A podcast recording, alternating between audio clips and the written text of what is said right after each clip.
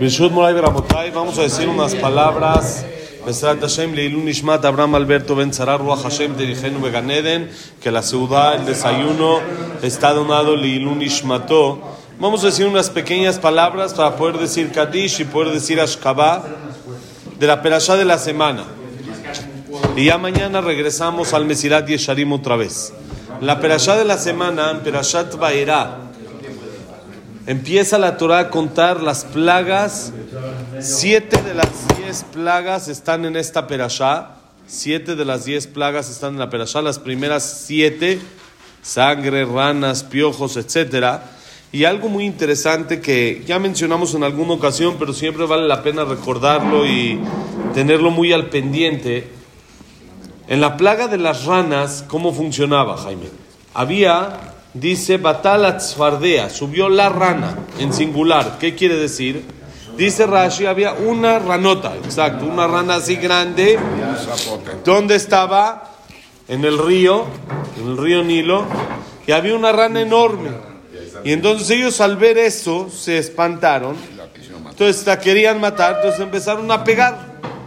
Y conforme le pegaban, salían ranitas. Y así es como se llenó todo Mitzrayim de ranas. De esa rana grande, escupió ranitas y se llenó todo, todo Mitzrayim de todas las ranas. Así es como se. Todo, todo se tapizó de ranas. Estaba tapizado de ranas. Era algo tremendo. Era algo, imagínense, uno abría la regadera y en vez de salir agua, salían ranas. Uno metió un pastel al horno. Ya cuando lo sacaba va a partir el pastel, le sale una rana se va a acostar y en vez de abrazar la almohada, entonces sale, sí, sale una rana y abraza la rana. Y después uno quiere descansar tranquilo ya esto y están las ranas con todo el escándalo, con todo el de esto. Quiere uno platicar con la señora y las ranas no lo dejan. es lo que tenía así sus, sus beneficios, ¿no?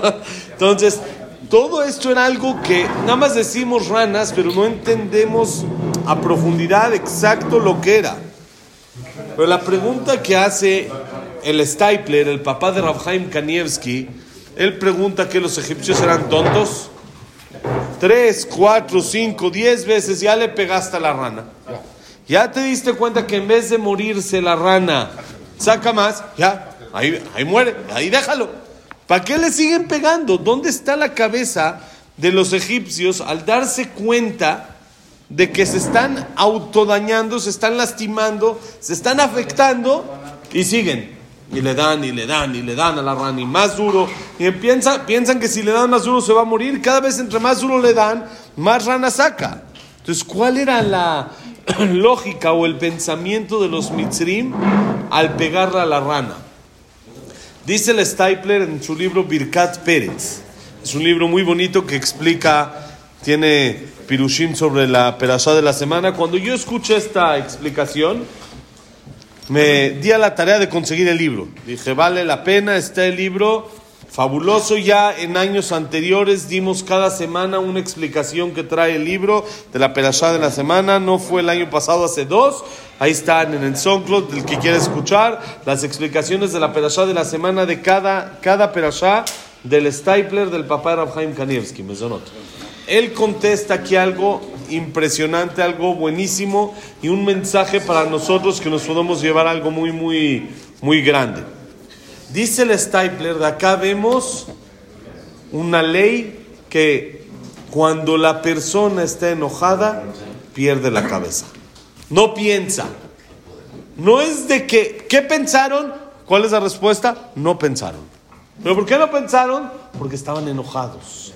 Empezaron a ver que hay ranas y ranas y ranas, empezaron a poner nerviosos, tensos, enojados, en contra, empezaron a hacer algo que ellos no se sentían cómodos y se empezaron a enojar. ¿Qué pasó? perdieron la cabeza y ya no pensaron.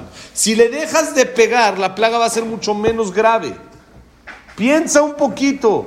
Cuando la persona está enojada, pierde la cabeza y no piensa.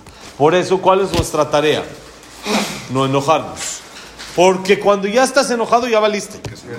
Ya pierdes el control, ya no hay lo que hacer. Yo me acuerdo hace años, años, hace unos, que será 25 años, me acuerdo la imagen, la tengo grabada, de dos personas que estaban discutiendo. Estaban discutiendo en el coche. Estaban discutiendo, yo lo estoy viendo de afuera, están discute y discute y discuten en el coche. Y se empiezan ya a calentar los ánimos, uno se empieza a enojar de más. Era el coche de él, de la persona que se enojó. Se le grita, se baja del coche, azota la puerta y la patea. Y eran de esos coches, ¿se acuerdan? Hace 25 años no eran desechables como hoy en día, que te cobran 800 mil pesos y ya no valen ni 80 mil pesos. Antes eran de los 80 y valían 120, eran de fierro así, no plástico. Eran de fierro, lo abolló toda la puerta del coche de la patada que le dio a la puerta. Y pensé, que este señor qué onda? Él va a tener que pagar su reparación del coche, se reventó su coche. ¿Por qué lo hizo? ¿Por qué lo hizo? ¿Cuál es la lógica? La respuesta es lo que dice aquí el Stipler, lo que dice Rabhaim Kanievski. Cuando la persona se enoja, pierde la cabeza. Ya no piensa. El que se enoja pierde. ¿Cuál es la, la frase? El que se enoja pierde, pierde la cabeza. Ya no piensa, ya no sabe lo que está haciendo, ya no está tomando en cuenta las consecuencias que pueden pasar por sus actos. Y eso es la famosa eh, reacción de una persona que se enoja que empieza a romper cosas. ¿Cosas de quién rompe? Normalmente del mismo. Está en su casa, se enoja, rompe la lámpara, rompe el de este. Sí, como así me contaron algunas personas de que existe, de que en las películas, en algunas salen, ¿no? Que rompen, que rompen las cosas cuando se enojan. Existe eso y la persona se lastima a sí mismo. Te estás dañando y te estás afectando a ti mismo. Entiende, el enojarte no te va a llevar a nada. No vas a ganar nada. Hay que intentar enojarse lo menos posible. Es difícil pedirle a una persona de un día a otro, ya no te enojes. Y hay gente que dice, yo solo me enojo cuando me hacen enojar. Sí, gracias. Ahí es el tema. Ahí es donde no te tienes que enojar. Porque si te enojas cuando notas en enojar, eres loco. Eh, algo anda mal. Si nadie te dice enojar y te enojaste, entonces anda, algo anda mal en la cabeza, no funciona. El chiste es cuando te hacen enojar, cuando te prenden y cuando te dicen cosas que no quisieras escuchar o te hacen cosas que no quisieras que te hagan, ahí es donde tienes que guardar toda la cordura, toda la postura, tranquilo, reaccionar tranquilo y no reaccionar con enojo. Por eso entre más le pegaban, más rana salía. Pero piensa, usa la cabeza, no le pegues, ya y déjalo, ya suficientes ranas ya tienes que te están afectando. Te, ya llevas siete días estuvieron pegándole a la rana, ya llevas tres, cuatro días, ya entendiste lo que es la plaga, no es nueva. Ya entendiste lo que te está afectando, pero sigo enojado. Y el que se enoja no piensa. Esa es la importancia de nunca enojarse. Dicen Jajamim, aún que las midot, las cualidades, como ya hablamos varias ocasiones, son cualidades y se llaman midot porque se tienen que usar con medida. El enojo nunca se tiene que usar. Pero tengo que educar, tengo que decir mi postura, tengo que enseñarle a mis hijos lo que hacer. No les digan a los hijos esto, porque yo una vez le dije a mis alumnos en la escuela eso y me la cantaron todo el año. Les digo, cuando me ven enojado, no sé, pero intento que sea nada más show. Que no es enojo. Ah, entonces no se enoja. Les dije, pero no soy perfecto y sí me enojo, así que no les conviene probarme. Entonces, intento no enojarme y intento hacerme el enojado pero muchas veces sí me enojo. Entonces no prueben, pero lo que deben las personas hacer es hacerse el enojado. Actuar como enojado, pero nunca estar enojado. ¿Cómo se define eso? ¿Dónde te das cuenta? Si al segundo que te diste la vuelta y acabaste de regañar o de transmitir lo que querías transmitir, estás en el mismo carácter y con el mismo sentido de humor que tenías antes del regaño. Si ya cambió y ya estás más de malas y más tenso y más así como que prendido, pues te enojaste. No te hiciste el enojado.